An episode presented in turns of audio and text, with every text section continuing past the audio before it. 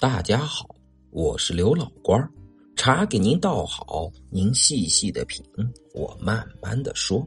咱们书接上文。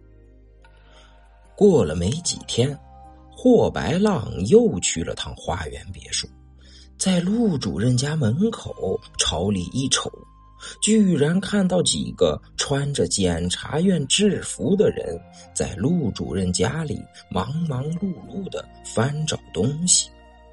陆主任的老婆站在一旁哭哭啼啼。他从围观邻居的议论中听到，陆主任是听到检察院要对他立案侦查，这才寻了短见。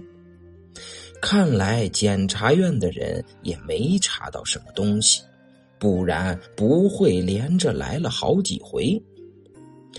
霍白浪的脑袋又转了起来，在回家的路上。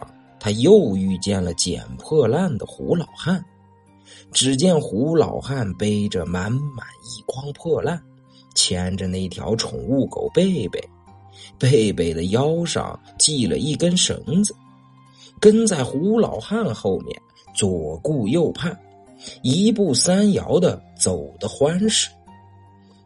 霍白浪连忙满脸堆笑的上前打了声招呼。从此，霍白浪哪儿也不去，每天不远不近的跟着胡老汉后面。胡老汉走到哪儿，他就跟到哪儿，直到胡老汉黑天了回到筷子巷。这一天，霍白浪又一大早就跟着胡老汉出了门，跟了老半天。见胡老汉老是往旧房子破巷子里走，他也不厌其烦，兴致勃勃的看着胡老汉牵着小狗贝贝捡破烂这天一直跟到过了下午，眼看天又要黑了，突然霍白浪看见贝贝蹦跳着直往街边窜。那根拴狗绳把胡老汉拖得晃了一下，胡老汉只好转过身，顺着贝贝跑。只见贝贝跑到一个穿黑裙子的女人脚下，叼住了女人黑裙子的裙摆，发出孩子哭啼一般的呜呜声。这是个二十来岁的女孩，长得十分俊俏。她低头看着贝贝，眼睛里不禁流露出一丝酸楚。她慢慢抬起头，看了眼胡老汉，说道：“大叔，请您把小狗的绳子带紧些，它咬到我的裙子了。”胡老汉连忙扯住狗绳子，不停的说：“贝贝，快松开！再不松开，我要打你了。”胡老汉不停的拉着绳子，一阵紧拉慢拽，贝贝总算松开了姑娘的裙子。那位姑娘这才走。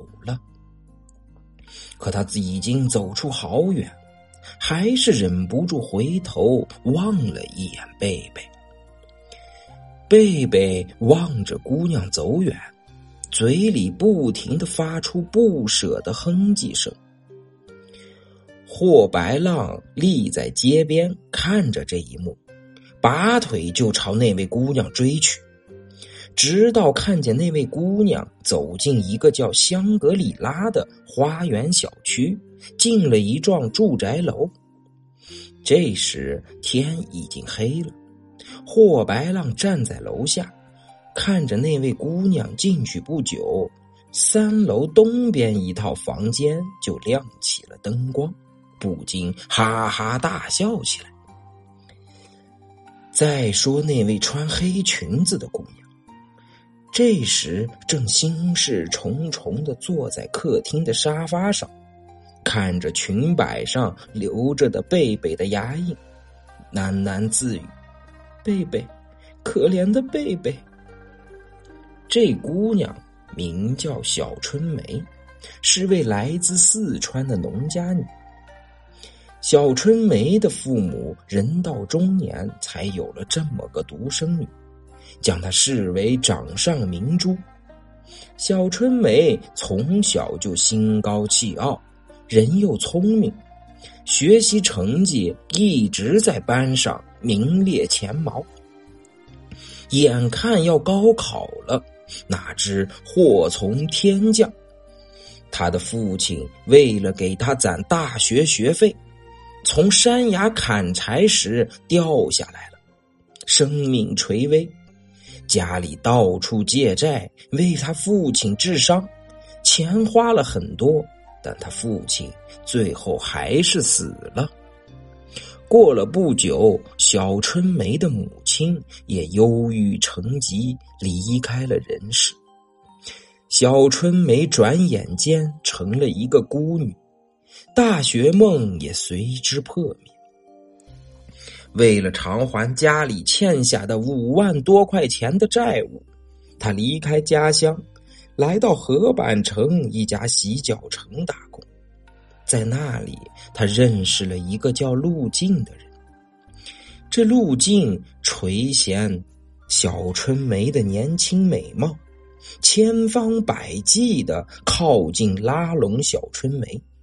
又施以小恩小惠，自称是做生意的老板，帮小春梅还了欠下的债，如愿以偿的得到了小春梅。为了长期占有小春梅，他还专门为小春梅在香格里拉花园小区买了套房子，让小春梅辞了洗脚城的工作。住在里面，又从巴桑老板那里要来贝贝，让小春梅解闷。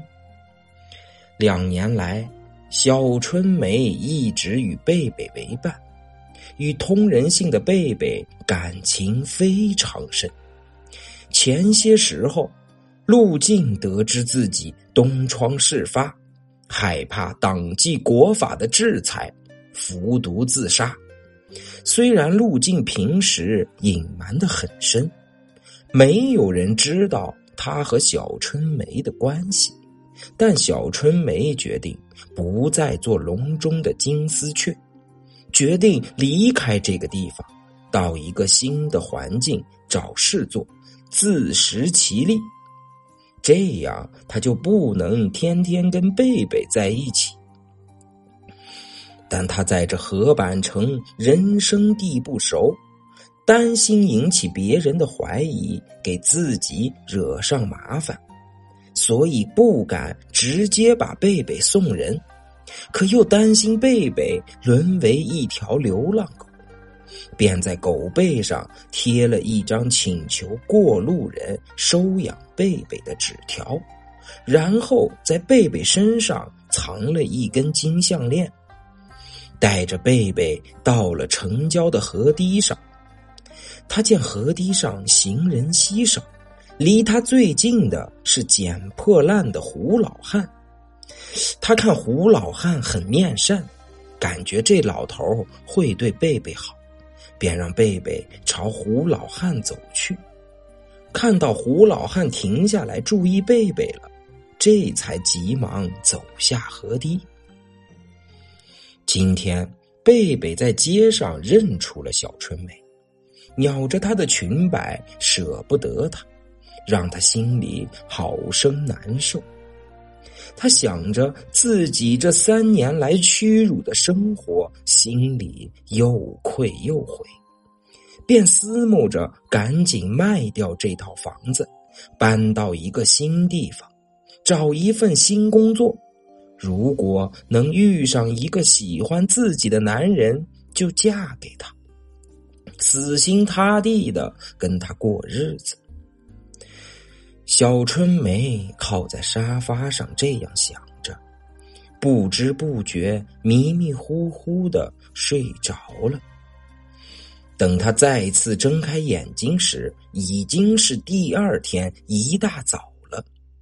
他站起来，理了理睡得凌乱的衣服，正要去洗漱，突然门铃响，他一愣。陆静死后，再也没有其他人来过这个地方。一大早，谁会按门铃呢？小春梅犹豫半晌，没有开门。小春梅不开门，门铃却像鬼叫似的响个不停。小春梅无法，只好走过去，打开一条门缝，一看，门外站着个送花的姑娘。这位姑娘手里捧着一束红艳艳的玫瑰花，怯生生的说：“小姐，早上好，这花是一位先生叫我送给你的。”小春梅诧异的问：“哪位先生？”姑娘说：“一位姓霍的先生。”小春梅忙说：“对不起，我不认识这个人，这花我不能收。”送花姑娘说：“小姐，我们做点事儿很不容易的，还是请您收下吧。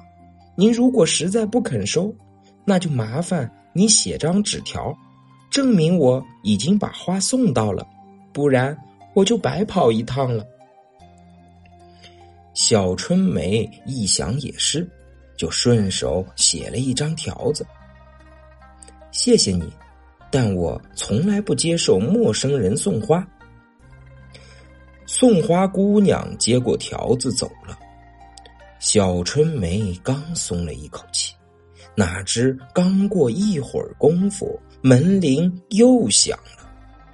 小春梅想，这姑娘怎么没个完啊？她不耐烦的打开门，一下愣了。门口站着一个红鼻子、小眼睛的中年男人。